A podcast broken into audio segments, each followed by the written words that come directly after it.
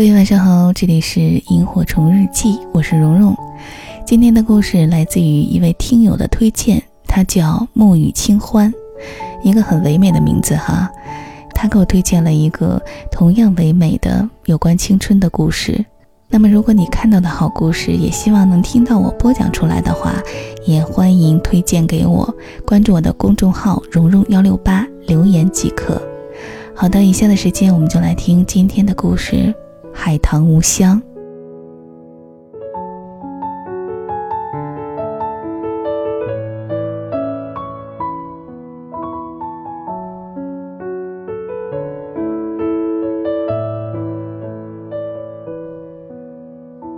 每到海棠花开时，我会想起一个人。他说：“知道为什么海棠无香吗？”他的名字叫朴印珍。那年我二十四岁，考过两次托福，成绩都很糟。男朋友郑军在岳阳电话里说：“要不去北京吧？”于是我辞职去北京上托福班。郑军去美国后，美国就成了我的天堂，不是因为他多好，而是我的爱情在那里安身。那时中关村尚不繁华。甚至有点荒凉，自一路还没建，人们走的是长长的旧式马路，两边有高大的杨树。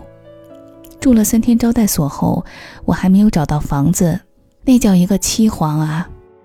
第三天，我继续乱窜，一家家的打听，在城府胡同，当我走到槐树下那家时，刚好一个瘦瘦高高的男孩出来，朴实的学生头，我抓住他问。这儿有房子出租吗？他愣了半秒后说句“等等”，就跑了进去。十分钟后，他出来说：“房东说可以出租，三百五一个月。”我开心的呀一声，笑逐颜开。他就是朴印真，韩国人，汉语说的比我还利落。这么巧，他自己刚租房就遇见我，算是邻居了。朴印真是个温柔善良的男孩。很快我们就成了朋友。他有一个朋友叫柳时勋，是个公子哥儿，花钱大手大脚，但人很温和。同是留学生，柳时勋却在北大魏秀园租了一套两居室的房。他说：“我不像朴胤珍，他要体验中国生活。”朴胤珍的父亲有五家很大的连锁餐厅，在汉城很有名望。朴胤珍想在课余学中国菜，完全可以住四季如春的公寓房下馆子研究。可是他解释说，最地道的炸酱面是老百姓家里做的。来京路上，我已经做好了寂寞的准备，却未想会遇上朴印珍。信佛的祖母给我起了很佛教的名字，爱信佛。朴印珍却坚持叫我幸福，说那是快乐的名字。我的日子在遇见他之后真的快乐了。那时我白天听课，夜里做题，常常院子里的人都睡了，我的灯还亮着。九平方米的小屋，除了我和英语就是寒气。有时朴印珍会敲门，人不进来，站在门口递我一杯热牛奶。幸福，早点休息。那个温暖，我记得。周末朴印珍会来找我。陪我逛未名湖吧，你要善待你的脑袋，让记忆休息一下。我知道他的心意，连小狗都喜欢的他，对我是体贴的。他怕我累着，所以我一星半点的快乐也和他分享。做题之余，我随手涂抹的文字发表了，就拿回家给他看，神态傲然。朴英珍，这是我的一周的生活费，解决了。他并不会赞美人，只是一个字“好”，然后咧嘴笑。那时我们真快乐呀！一月份考试，考试前夜，朴印珍送我一块巧克力。你男朋友不在，我们替他照顾你。又给我削铅笔，把小刀、铅笔和橡皮放进透明笔袋，看得我眼湿。他歪头问柳时勋说：“幸福怎么了？我一直想要个妹妹。”可是没想到是个中国妹妹。考试后，我继续留在北京，和美国各个大学联系，除了等待成绩单，就是收发信和挑学校。忙碌当中，我忘了情人节的到来。那天在邮局门口看见玫瑰花，我才恍然，郑钧并没有打电话来，我打过去却是占线，隔一刻再打就没人接了。其实相处几年，对节日早就没有惊喜，可是这个冬天不同，我独自在异乡为之奋斗，多想听他一句：“下个情人节我会抱着你过。”寂寞兜头而下。我踟蹰地回到小屋。我没有想到朴应真会送花，他用很心虚的口吻说：“没影响你思念恋人吧？幸福，节日快乐。”他端着海棠花，腼腆地笑。天气暖和了，它就会开花。三月底，海棠开花了，那么一棵小树，居然开得密密匝匝，花瓣如指甲盖般大小，胭脂样的红。我嗅嗅，却没香味儿。朴应真笑着问：“知道为什么海棠无香吗？”我摇头。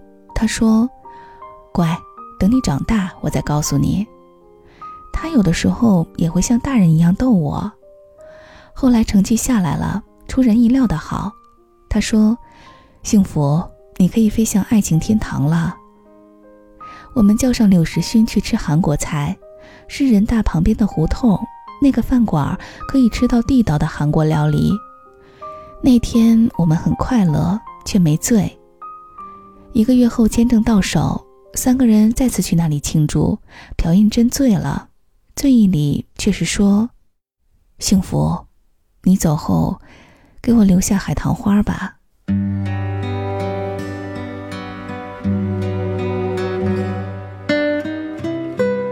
我没想到到了美国。却远离了天堂。郑钧是个粗心的男人，可房间里却是窗明几净，隐隐还有薄荷的香。他不会撒谎，他说曾经和一个台湾女孩住在一起，因为寂寞。第二天我们就分手了，我租房另住。虽然难受，可砖头一样的法律卷宗砸得我很快忘了失恋的伤，只是偶尔会在夜里想起朴印珍的热牛奶。电话打过去，只找到柳时勋，说朴胤真已经回汉城。柳时勋说：“他喜欢你，你知不知道？那天他本来是在胡同里拍照，结果遇见你，他对你一见钟情，所以他退掉魏秀媛的房子去租平民屋。你们两个都是对爱情很执着的人，可惜不是一对儿。”忽然心凉，那是我不曾想到的。几年后，我回国，在厦门找到工作，也有了一个男朋友。两千年，我去北京出差，是雪天，公事办完后，忽然想去未名湖。就在我刚踏上湖心岛时，有人叫：“幸福。”只有一个人这样叫过我，是朴印珍，个子还是那么高，身穿蓝白两色的休闲服，整个人沉稳许多。眉眼间去了青涩，添了儒雅。好一会儿，我们没有说话，就那么看着傻笑，哗啦啦的扯开我的记忆。我捶他一拳：“你怎么来啦？”他说：“偶尔路过，想来看看。”我们去找那个韩国料理屋，旁边的烟店老板说：“早拆了，几辈子的事儿了。”可不，几辈子了。他低声叹息：“真不敢相信。”我们不见面已经四年，当年你那么瘦瘦小小，在小屋子里读书，冬天那么冷，你竟然能坚持到凌晨。我说很感谢你送我的热牛奶。有一天我的测试分数很低，你说幸福牛奶长智力。此时夜幕降临，他忽然盯住我的眼睛。你知道吗？当年你是我的偶像呢。那么瘦小的女孩，对爱那么执着。什么？你对爱情多狂热呀！待在简陋的地方，白天黑夜都学英语。我知道你会成功的。我心想，万里追寻的爱情鸟，还不是飞了吗？我不知怎么讲，只好打岔。你呢，朴妍珍？你开中国餐馆没？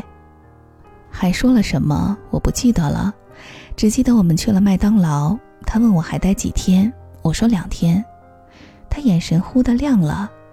我们去后海划船吧，明天中午我来接你。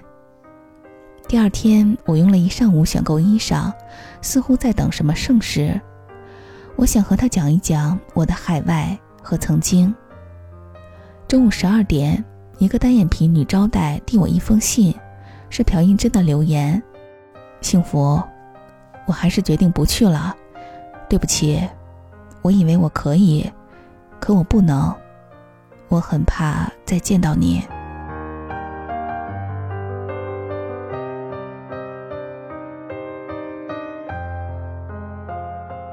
他消失了，后来整整一年我没有联络到他。再后来我也结婚了。某天午后，我突然收到来自汉城的包裹，是一个绿色锦缎的口袋，拆开来，里面挤满了胭脂红的海棠花瓣，一张淡蓝色卡片写着：“你的文字还是那么美。通过杂志社我找到你，我对编辑说，我是你失散多年的恋人。”他感动了，给了我你的地址。我不给你打电话了，我怕再听到你的声音。我结婚了，祝你幸福。我把那盆海棠抱回了汉城，有时会想起你。你问海棠为什么没有香味儿，我想，海棠一定是暗恋去了，他怕人闻出心事，所以舍去了香。那是第一次，我为了一个解释而落泪。我知道，燕儿无香的海棠背后，藏着两个人的青春故事。打开窗，穿过走廊，下起雨来的弄堂，风里飘散的头发，门里空荡荡的家，我枕头下的梦想，我书包里的惆怅。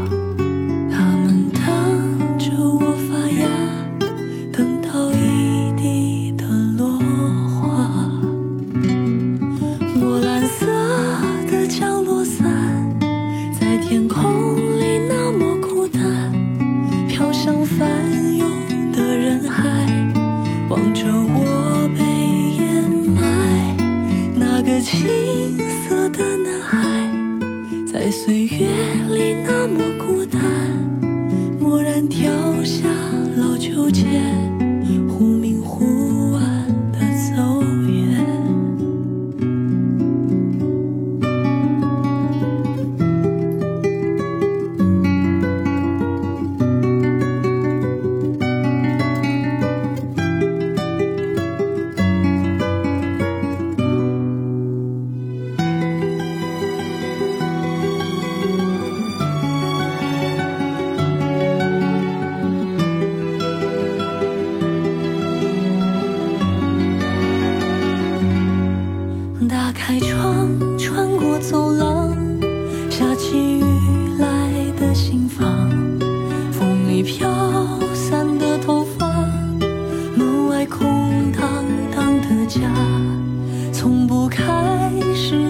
明天。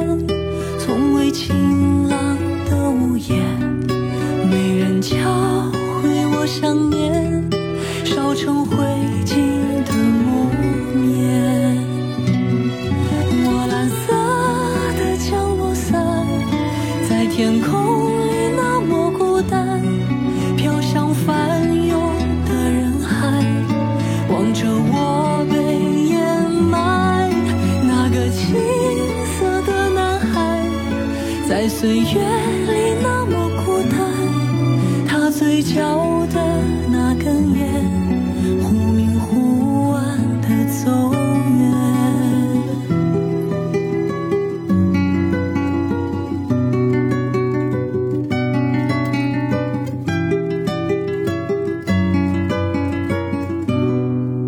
蓝色的降落伞，在天空。